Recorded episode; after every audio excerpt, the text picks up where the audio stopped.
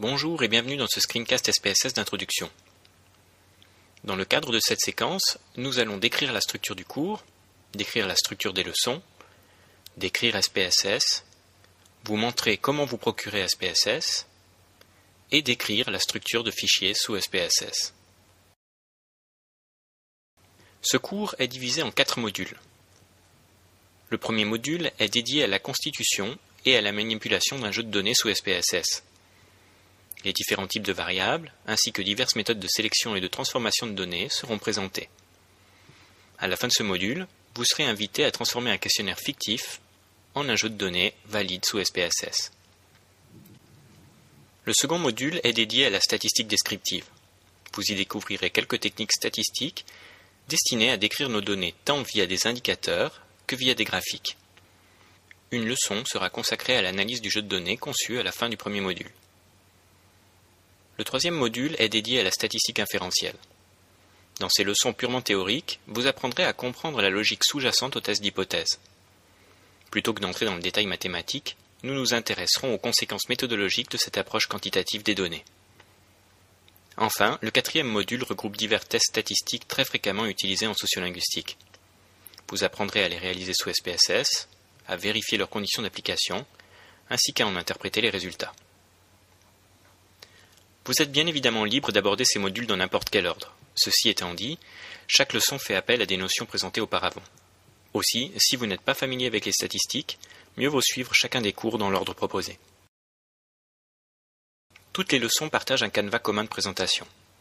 Ainsi, à quelques rares exceptions près, vous trouverez systématiquement une liste d'objectifs de formation, une présentation des enjeux de la matière en question, une partie pratique, sous SPSS, et un récapitulatif des points abordés. Pour faciliter votre navigation, chaque screencast a été chapitré. Il vous est donc très facile d'accéder à un point particulier d'une leçon directement depuis votre lecteur. Notez que le simple fait de visionner ces leçons ne suffit pas. Pour en tirer parti, vous devez pratiquer les notions présentées. À ce titre, disposer d'un jeu de données, même fictif, sur lequel vous exercez est vivement conseillé. SPSS est le logiciel d'analyse statistique le plus répandu dans le monde professionnel. Via son installation de base, il couvre la plupart des besoins en analyse statistique. Il permet non seulement de décrire des données, mais également de tester des hypothèses statistiques via des procédures ad hoc. Logiciel propriétaire à visée hautement commerciale, SPSS est aussi incontournable que coûteux. Pour cette raison, on lui préfère parfois, et entre autres, R ou XL Stats. Vous trouverez des ressources sur ces différentes alternatives via Internet ou via différents cours proposés par l'UNIL. L'UNIL dispose d'une licence de site pour l'utilisation de SPSS. Autrement dit, toutes les salles informatiques de la faculté disposent de ce logiciel. De plus, en tant qu'étudiant, vous pouvez obtenir une licence personnelle sur simple demande.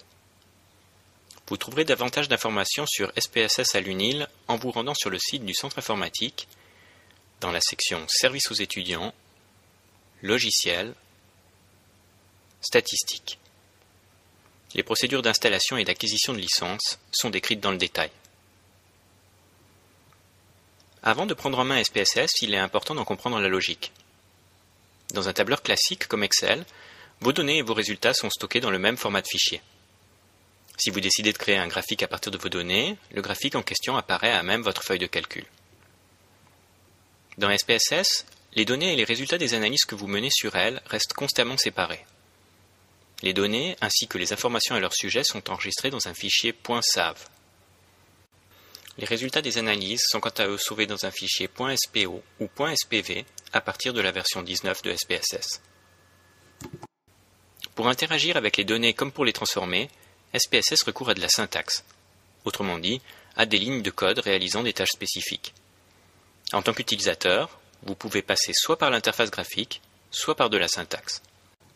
Dans ce cours, et à des fins pédagogiques, nous allons préférer les menus la plupart du temps. Ceci dit, une fois familiarisé avec SPSS, vous vous rendrez compte qu'un certain nombre de tâches sont bien plus rapidement effectuées via quelques lignes de code.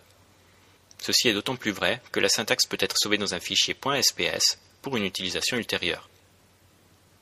Enfin, notez que SPSS accepte des scripts au format .sbs. Nous n'aborderons pas cette possibilité dans le cadre de ces leçons, dans la mesure où elle suppose une certaine familiarité avec la logique sous-jacente au langage de programmation.